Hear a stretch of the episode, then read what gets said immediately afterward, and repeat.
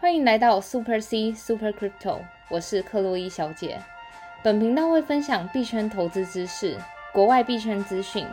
所以不论币圈的新手老手，都能和克洛伊小姐一起进入币圈的世界。Let's go！欢迎回来克洛伊小姐的频道。哎，克洛伊小姐，今天周一才这个礼拜的第一天就过得非常的精彩呢。真的，我是说这个币圈的部分啊。对啊，近期币圈真的太多那种利空的消息了，真的太多了。我们昨天录频道的时候，比特币才跌到这个三万三千多，然后今天录的时候看起来三万二，但是其实今天也过得就是整个币圈过得非常的精彩。我们等下再来带大家就是回顾一下。话说，其实昨天那个是我们录节目的时候三万三，然后今天早上的时候回到三万五，因为。我们那时候录节目的时候，不是看到就是空单有慢慢下降，然后所以就是有一点就做一波的反弹啦。到早上，可是今天就是下午又有一个非常大的利空消息，所以以至于就是整个盘子现在就是非常的惨淡。是，但首先呢，节目一开始呢，我们还是要先提醒各位听众朋友，近期台湾的疫情还是蛮严重的，所以没事就不要出门。然后保持手部清洁，维持社交距离，口罩戴好，然后再乖在家乖乖收听克洛伊小姐的节目。如果你是第一次收听我们频道的新手朋友们的话呢，建议先回去听我们的一到十集，会对这个币圈的这个。整个市场有一个深入浅出的了解。嗯，那如果你没有听一到十集，就直接听后面的集数的话呢，可能会对节目的这个内容其实会有点吃力。对，刚进入币圈的新手朋友们，还是要回去再多复习一下喽。嗯，话说其实有听众朋友们，他是就是新旧交错听，然后除了就是交错听之外，他也会时常去复习，就是我们以前录过的节目。因为说真的，币圈的信息量太大，而且有一些东西真的是。就是你会一直常常听到我们在用这个词，但是你可能听过一次、两次、三次，甚至五次，你还是没有办法很深入的了解，就是它到底在干嘛。所以这时候真的复习就很重要。然后我自己那时候刚进币圈的时候，也是就是同样的词，我可能听了二十次，我最后才懂。所以真的，我完全能理解大家的那种，就是一开始要 pick up 会比较难一点啦。嗯，是。好，然后接下来呢，我们来回顾一下现最近的一些粉丝朋友的留言。对，然后首先第一个朋友叫做 Dory Wu，然后他留言说，币圈新手好导师，从六月十号进场用币安刷 Visa 买币，从比特币四万到现在，自己一切的不合理的这个行为，自信的买进，失落的跌升。哇，这位听众朋友们从六月十号开始买，那时候其实已经有点。已经微跌，然后在这个震荡的盘局。因为我记得六月十号是那个中国第一次打压，就是比特币矿场，先从四川跟新疆着手，可是后来就真的陆续还有很多的动作，然后。就是以至于，其实现在整个币圈还是非常不动荡啊。是，但这位朋友呢，刚进币圈就缴学费，真的是也是蛮辛苦的。但没关系，我们一起来跟着学习，然后不断的就是多充实这些币圈的知识。嗯，然后这位这位新呃这位听众朋友还说，虽然还没全部听完，但是每天连续追星就各一集。就是刚刚克洛伊小姐讲的，有些听众朋友就是会一下听新的，一下听旧的，慢慢去回复这个币圈的知识啦。然后也渐渐明白币圈、区块链、DeFi 啊各种名词，除了要了解币圈，还要多学点英文呢。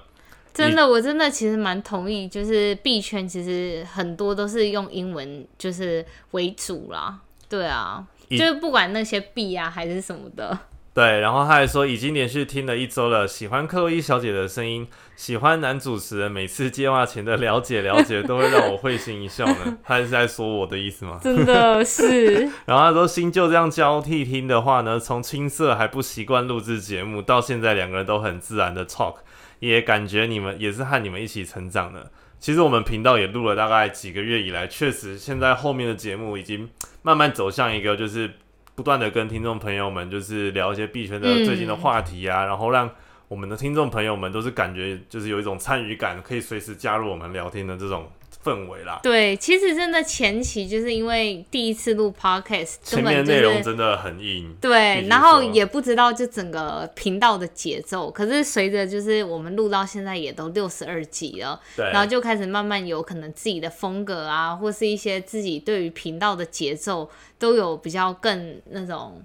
自己自己的风格。对，但其实很很庆幸，我们节目一开始其实讲的内容虽然偏生硬，但是其实也是让新手最好学习的一个教材了。对，所以他就说有种太晚，呃，感觉太晚来到这个节目了。但没关系，只要成为克洛伊女神的这个粉丝呢，永远不嫌晚。嗯，然后他还说了，就是币圈交战守则，不满仓不空仓，永远保留银弹，是这个节目的至理名言。我相信我们币圈女神也讲过蛮多次的。对，然后他说推推有机会想听百大币种推荐潜力币，因为呢他自己也有在挖一些小矿啊，然后想要听克洛伊小姐对这个 RVN 的看法。对，但是其实话说这段期间啊，推什么百就是百大潜力币，其实是一个非常不恰当的时机。对，因为目前还是主要是以比特币为主啦。你可以就是以目前比特币的指数 BTC 打低。Bitcoin dominance 就是整个在于虚拟货币市场里面的资金有多少是配置在比特币上面，像现在的那个比例已经来到四十六 percent，对不对？是，而且其实光今天的走势，也也不要说今天啊，这两周的走势都是以一个大饼为主，就是比特币的走势。你可以发现有像今天的好了，今天比特币跌了大概三四趴，但其实很多小币都跌到了十几趴去了。对，所以其实现在这个时间点呢，推各位买就是推荐各种百搭潜力币呢，其实也是有点，也不是说害听众朋友啊，就是一个不是最正确的时机啦。我觉得如果就是要买这些小币是可以，可是你要有预期心理准备，是你必须要等它沉积很久，直到这整个大饼以及整个币圈恢复之后，它才有可能才会起来。而且很多小币的各种形态其实都已经跌坏了，现在减真的是有点偏减飞刀的概念，而且其实。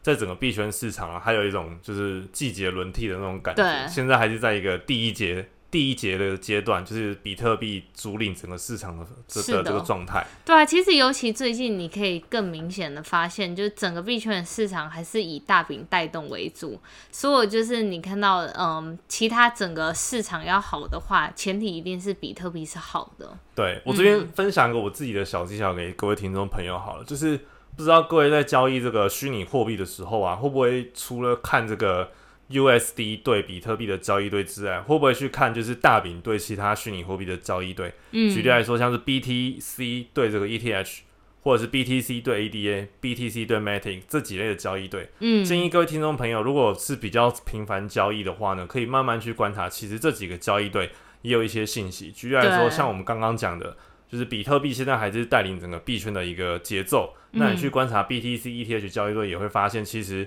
像 ETH 或者是其他这种小币的走势都没有 BTC 来的强烈。所以这个 BTC 对于其他的这个交易的币种来讲，还是 BTC 领涨居多为主。对，但各各位听众朋友还是可以观察一些，不管是技术分析也好，像是可能以太币的涨幅啊，或者整个均线的走势已经站稳 BTC 的这个交易对的情形下呢，那或许可以开始考虑轮转一些币的这个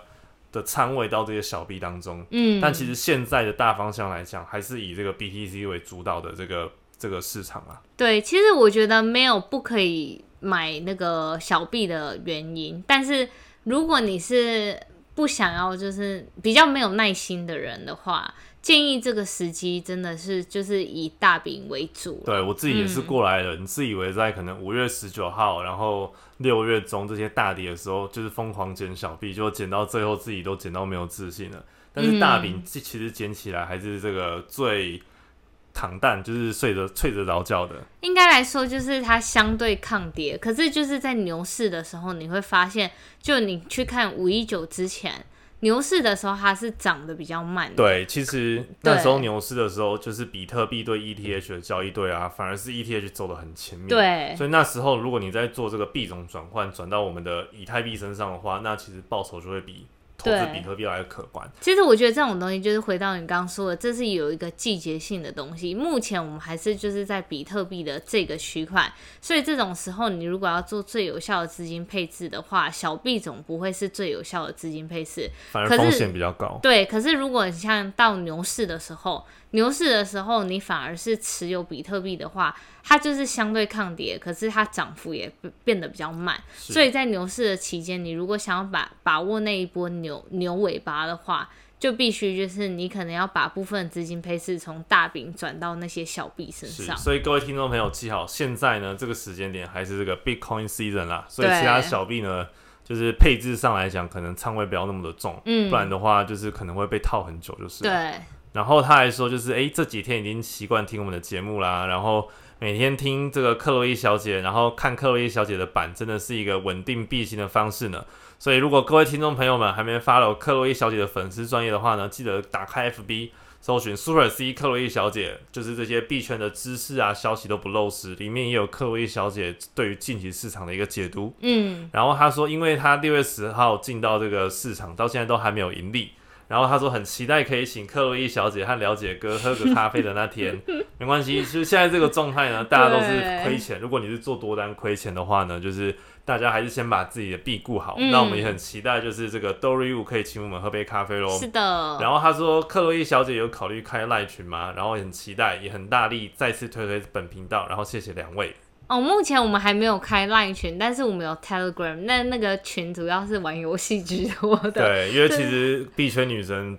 工作还是非常的忙碌啦，嗯光忙就是工作以及自己粉丝专业这些最新的消息，其实就有点吃力了。嗯但如果各位听众朋友有任何讯息想要留给我们克洛伊小姐的话呢，不管到我们的这个 Podcast 留言，或者是 FB 粉丝专业，或者是到社团里面，都会有我们这些最新的消息，嗯或者是可以跟克洛伊小姐说。那如果有想要抖内给克洛伊小姐的话呢，最近就是不期待，也不是不期待，就是大家就是在如果赔钱的状态下，还是先赚钱为主。我们都很期待大家可以在币圈里赚到钱。是的，那如果有想要给抖内给克洛伊小姐的话呢，一样可以到我们的这个 Super C 克洛伊小姐的粉丝专业，它的置顶贴文里面呢就有这个热钱包，它的热钱包的地址以及嗯，抖内的连接。那就很期待 Dory 未来赚钱能够再请客位小姐喝咖啡喽。真的，大家一起加油。是，然后另外一位听众朋友很可爱，然后叫做 Kyle 张，因为我们刚刚说就是想要留言给克洛伊小姐的话，我们以前都是说可以到这个 Apple Podcast 留言五星好评嘛，对不对？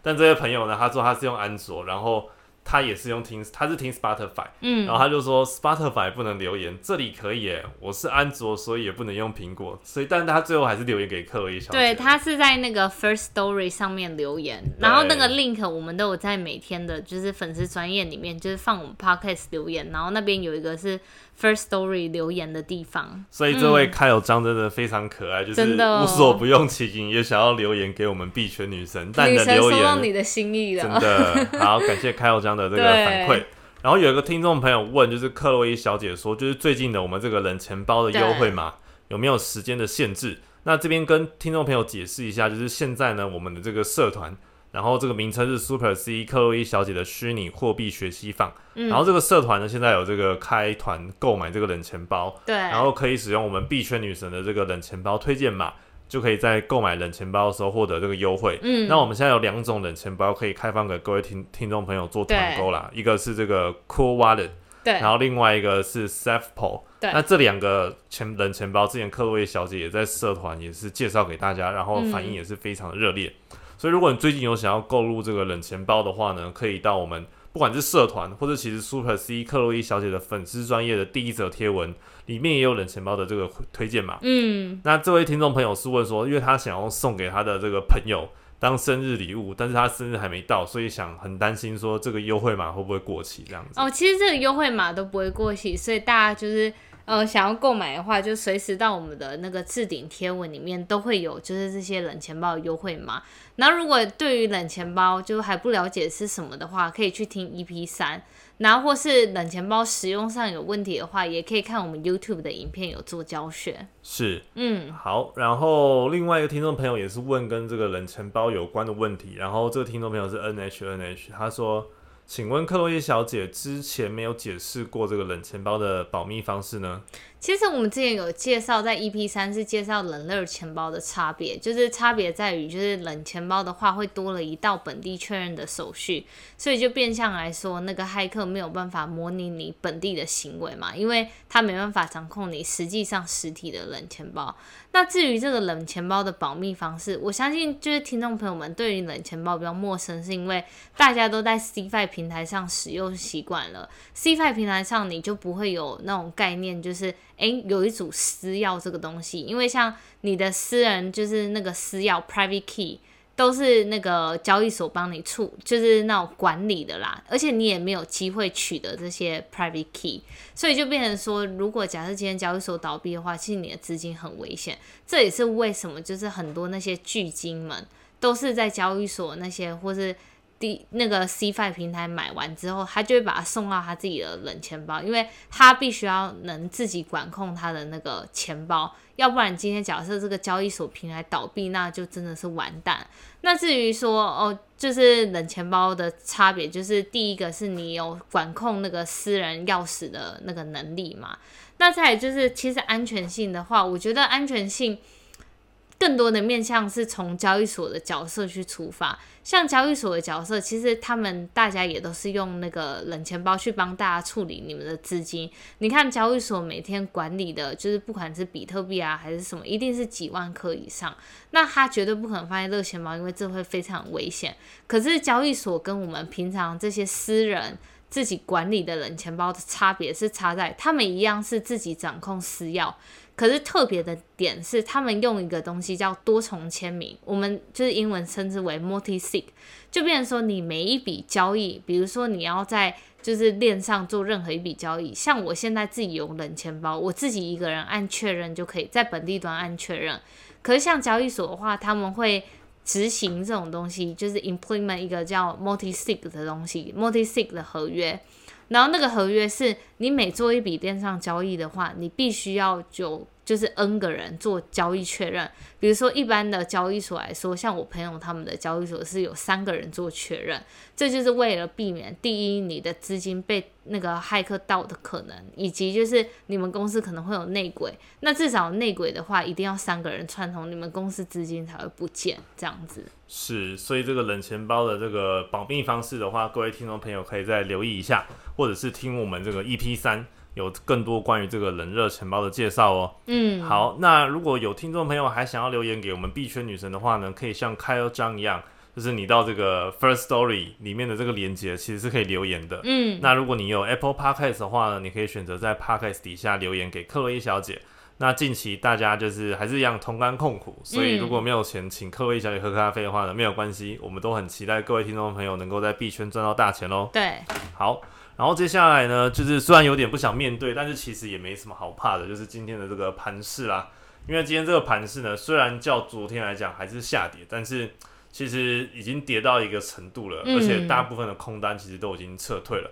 但其实还是有很多市场的不确定性，尤其是这个消息面的部分。那我们现在看一下这个币币市好了，现在的比特币价格是在这个三万两千九左右，然后跌幅是负二点六七 percent，然后昨天的话呢，比特币这个三万三嘛，所以今天大概跌了二点六七趴，但其实今天的这个币圈也是上冲下洗了好一阵子，那我们等下再来为大家回顾一下，然后以太币的价格呢也是一样，也是一个上冲下洗啊，甚至今天有跌破这个一千九百多这样子，然后现在刚好我们录的时间是站稳这个两千零二。的大关，然后是今天的跌幅是这个负三点五九 percent，然后 BNB 的价格是三零八，然后今天 BNB 原本也是有突破这个两百九十多啊，然后后来又涨回来，所以今天如果你是盯盘一整天的人，你的心情一定会跟着这个大怒神上冲下洗。是但如果你是全职交易者，然后你是持有现货的话，币圈一定都会有涨有跌，只是虽然今这几天，尤其是这一个礼拜啊，七天都在跌，但是呢，每一次的跌都是为了下一次的上涨。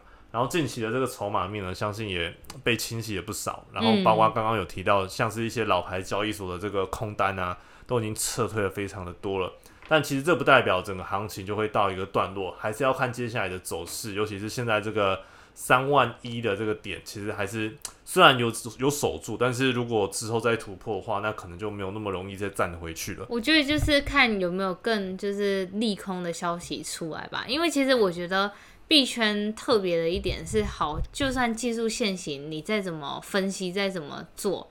最重要的是今天一个利空消息一来，当然整个技术现行，你之前在分析的几百次都没有用。是的，毕竟技术现行只是我们辅助，我们去预判整个行情的走势，但是预测行情其实是一个不太可能的行为，所以。为什么技术分析归技术分析？如果你是做这种技术分析，停损真的是非常重要的一个逻辑啦。对。那我们来回顾一下，就是今天这就是应该说这一个月以来，包括最近几天的这个行情，其实很大的一个部分跟我们的这个中国有关啦。对，尤其是今天为什么就是突然又是来了一出就是大跌，就是因为今天中国央行约谈各就是约谈各大银行以及就是支付宝，就是说要全面封杀虚拟货币的交易。对，其实我有看到那时候下午晚上就有这个社团的朋友在这个我们的群里面，呃，不是群，就是社团里面分享。嗯，那其实今天这整个消息，因为白天的时间每个人都在睡觉嘛，然后今天这个沙盘卖出，感觉比较多都是这种亚呃洲的那种消息，对。对，但其实中国从这个五月多以来啊，一直到六月多啊，就是最近频频发布这样子一个利空消息。虽然我们之前在其他的集数也聊过，就是说中国每年就会来一次这种，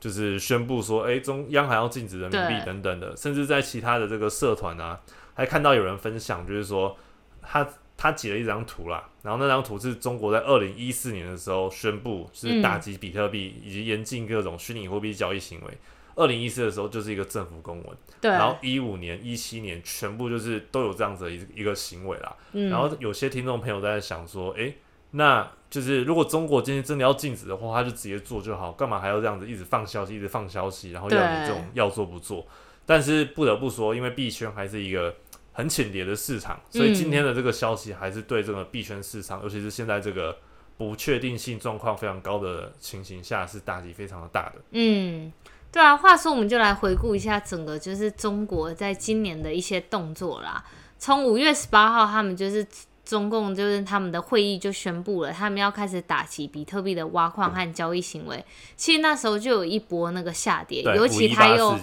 五一九啦，尤其又加上同时那个马斯克就说那个比特币很脏，那时候就是我这个合约被爆仓的时候。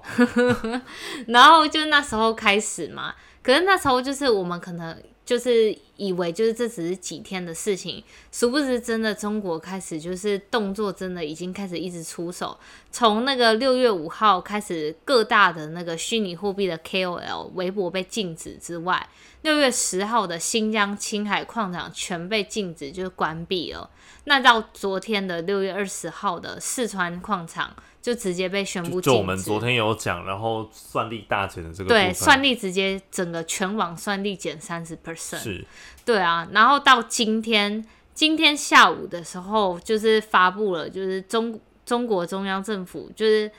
约谈，就是各大银行就说真的要封杀一些虚拟货币的交易。所以你如果是就是你在银行持有的账户，然后那个账户涉及就是关于虚拟货币的购买啊，或是用来清算等等等的话，那你的这个账户就会被封了啦。是。但话说，今天如果大家有在盯盘的话，应该有发现一个小插曲，就是大概在下午两点二十八分的时候呢，就是首个银行中国银行，这个叫做中国农业银行，嗯，它发布了就是说，哎、禁止从事任何虚拟货币交易行为，然后严违者要什么严什么严惩啊，什么什么之类的。对，然后就是在两点二十八分一发布之后呢，两点三十这个比特币的价格那时候还在三万四千多，然后它就瞬间就是一根长长很长的这个红棒，然后跌到这个三万两千五百一十，然后跌幅大概有五点一九 percent。但是呢，这个中国农业银行也很奇怪，就是诶，大概在两点四十多、五十多之间，其呃两点四十五十分左右啦。然后这个这一则发布的消息就突然被删除了，然后要再回去找这个消息链接就找不到了。然后这那时候币价就瞬间又回升到这个三万三，其实有点小插曲。那时候我自己心里也不禁在想，哇，这个割散户的这种方式也太就是骗局、啊，对太特殊了吧？嗯先放放消息，然后对这个币这个什么，就是空单就开始慢慢的结算、结算、结算，然后放消息说，哎、禁止从事虚拟货币交易，然后结果后来又把消息删掉，然后币价瞬间回升一点点。我想，哇，这个操作真的也太厉害了吧！但是我自己想的啦，可能也是刚好一个巧合。嗯但其实随即在下午四五点之后呢，各大的银行呢都正式的宣布了这项消息。那包括就是工商银行，然后建设银行，还有中国邮邮政储备银行、兴业银行，以及我们这是中国常用的这个支付宝，嗯，都正式的发布消息说禁止这个虚拟货币的这个交易行为。那因为中国政府其实也很明确的宣布，就是说虚拟货币交易炒作啊，会扰乱他们国家金融秩序啊，然后滋生非法跨境洗钱啊等等这个这个不不适当的行为，嗯，所以就开始发布这样的消息，说禁止从事任何跟这个虚拟货币交易相关的行为啦。对。对啊，话说，其实我自己在那个那个我们社团里面有人就是贴出就是这个消息啦，那我自己也有在下面回应蛮多的，就是关于其实我觉得他禁止这个动作，真的我觉得更多更深层面可能是跟他们国家发行的那个数位人民币是有关系的，因为现在整个世界还是以美元为结算嘛。然后整个那个全世界的外汇存底很多都是以美金为主，可是中国就是想要趁着这一波的那个区块链，尤其他们技术现在其实这个数位人民币早在二零二零年的时候就已经开发好了，然后就等于说这一年之间都在试验，直到今年他们就是扩大这个试验到那些大城市，比如说上海、北京什么的，所以你现在就是。看到很多新闻，就是他们的人民直接到 ATM 将那个实际的纸钞都换成数位人民币了。那数位人民币对于就是整个国家战战略上其实是影响很深远的，因为它有可能可以让就是美元在世界外汇存底以及就是做结算的这个地位或多或少可以被动摇，有可能就是会变成以后也可以用那个。那个人民币做结算，因为目前整个第三世界的国家都还是处在于就是没有什么银行的，那这时候就是中国当然就是跟那种非洲蛮友好，除此之外，它可以就借由区块链这个技术打下这个那个那个非洲啊，或是那个中南美洲的一些市场这样子，然后因为它有先进者优势。所以假设就是美国到目前还没测试好，也还没发行的时候，但中国就已经把这些技术啊都让给这些第三国世界国家开始使用。那这时候就万一等有一天美元已经就是开发好他们的数位美元之后，整个市场目前就是都已经被那个大陆的那个人民币占了。对啊，是，所以其实也是对这种长远的方向有一定的布局啊。嗯，那其实这些呃中国相关的银行啊，发布这些公告，大概在下午五点之后啊，比特币就这个迅速跳水，然后甚至跌升到一度就是跌到这个三万一千七。那其实现在的价格呢，我们如果已经哎好像要站回三万三呢，现在现在我们的价格是三万两千九，对，所以其实有稍微回稳的一个状态。然后其实大部分的空单都撤退，但是其实就如刚刚所说，就整个市场还是充满着一个不确定性的。嗯，那其实刚好中国的新闻，另外一则关于金融的新新闻呢，就是在这个中国啊，其实各大银行有一种变相的降息，就是说他们的这个。存款利率其实降了非常多，是这两天的一个消息。应该说上周五就开始了。嗯，但是其实中国的银行啊，各大的这种大额存单，就是这种银呃利率比较高的这种保单存款单啊，嗯，突然被就是抢疯一扫而空。那这个其实变相对于这些可能平常有在储蓄习惯的人，就会担心，就是说，哎。到时候，到时银行降息，可能对他们的这个储存的这个钱的利率就越来越低了。对，所以说他们疯狂抢这种还有三四趴这个利率的这个保单，或者是这种银行的存单。但其实可能中国也有考虑到说，哎，一旦他们这个利息一降的话，这些钱可能会流到不管是股市也好，那如果是流到自己的 A 股，就是他们就是平常在中国交易的股票，那其实还是一个好事。但如果流到这种像虚拟货币这种，可能会。汇兑成美元啊，然后热钱流出等等的，其实对于他们长远的方向，对于整个他们自己的立场来讲，可能就不是一件好事。对，所以刚好今天呢，就发布了这样的一个消息，算是再开一枪，警告这些就是不得在他们的境内去做这个虚拟货币交易的行为啦。而且我觉得他们同时降息，立马发出就是封锁虚拟货币，这是一个非常明智的行为，就是。保留他们自己的人民币不被就是美元稀释，因为说真的，你自己想想，就像克洛伊小姐本人自己也在做 DeFi，DeFi 上面的利息，我随便用一个稳定货币兑，都比你刚刚说的，就是那些什么保单的三四把高 N 倍，那就变说，你看，就是大家都是有一点知识知识过的嘛，就是都有一些对，都有一些理财知识，他们绝对。立马第一个就会想到，就是要把自己那些被降息的东西，赶快就是到 DeFi 的世界上去拉一点利息回来。是的，然后这时候中国直接登了，现在虚拟货币被禁止，所以他们连要把自己的那个法币换成就是 USDC、USDT 或是 BUSD 都直接被封杀了，因为他就说，如果你只要就是你的账户是有关虚拟货币相关的行为的话，都是直接被封锁。嗯，对、啊，那就看中国这一次大幅的这个举动呢，会是一年一度的这个日常日常作息，还是他是真正有心想要去改革整个对虚拟货币市场？我们就再看下去喽。是的，但其实换另外一个角度来讲呢，就是虽然现在的币价是在这个三万两千九、嗯三万三左右，那我们这个维策略呢，就是持比特币第四高的这个公司维策略呢，它今天呢，呃，应该说这几天呢，又再次以这个四点八九亿美元购买了一一万三千五百呃一万三千零五颗的这个比特币。嗯，就是增加了这一万三千零五颗比特币之后，它现在瞬间变为第二大持有比特币的公司、嗯原本它九万多颗嘛，对然后加了这一万三千颗，就十十万多了，对，瞬间提升到就是第二名持仓的呃，就是握有比特币的这个嗯单位啦。对，那这它这一万三千克的这个比特币的平均成本呢是三万七左右。嗯，所以如果你只要买的比三万七低，就代表哎、诶你的平均成本在这一万三，你是比这个维策略来低的。对，虽然它的总平均比特币成本是两万六，但其实离现在的币价其实也差不了太远。所以其实换，如果你是一个长期的 holder 的话，就是握有比特币的持有者的话呢，应该说这种每日的波动，其实它就只是一个日常。对啊，但就看你有没有就是做好平常的仓位管理，嗯或者是说平时你这个呃你资金是不是你的这个虚拟货币投资的金额是不是占你的总资产太大的比重，嗯然后影响到你的作息。话说跟大家分享一下，就是今天我在那个粉丝专业发文，就是跟大家分享一些，就是我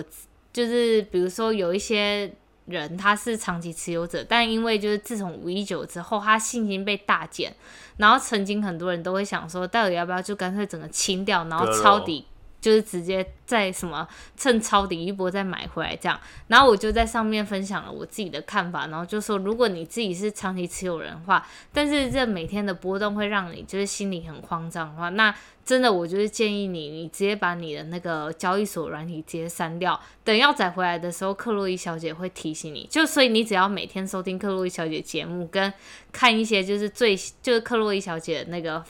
粉丝专业发文，就了解一些每天的动向，然后我到时候如果你要载回来的时候，我会提醒你。是，谢谢女生。，对，然后话说就是在这篇贴文之后，有一个粉丝他就留言就说，他说把交易所软体删掉这招真是绝，然后他就点一个那个赞，然后他说最近也常克制自己不要盯盘，转移注意力，把币都放到冷钱包里面，重点摆在商品而不是价格。然后我是这样厚的跟大家分享的。然后我觉得他说的很好，然后我就说心态真的很好。大家其实，在币圈久了，就会慢慢有这个功力，就是你现在看到币价怎么波动，就是对于心理其实无动于衷了嘛。然后他就分享一个，我觉得真的是，嗯，非常重要一点。他就说，能做到这样的人，是我觉得个人资金配置真的很重要。这其实就是我们一直在节目上分享的。你做任何的，就是那种金融商品的投资，投资的金额绝对是要你那种，假设今天亏了，你今天还能好好的睡个一觉。如果你今天就是只亏一点，市场只亏一点，你真的就心里忐忑不安的话，那你真的要重新检视你的那个资金部位以及你投资的商品，尤其像币圈这种东西，波动非常的大。就像五一九那时候可能跌幅就达到三四 percent、三四十 percent，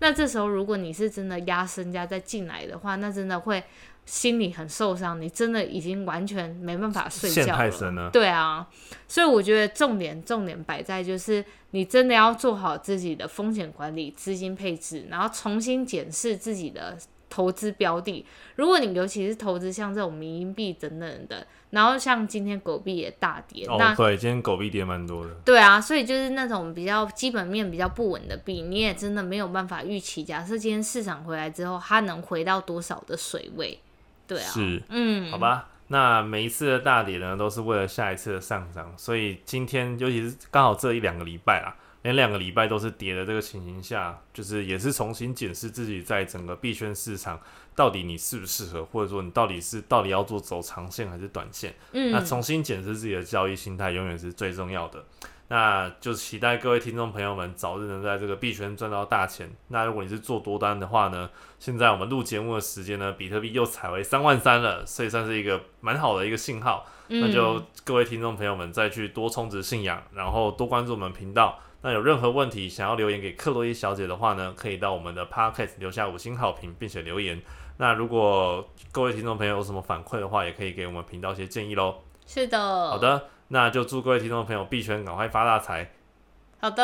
好，我们下次再见，See you，拜拜。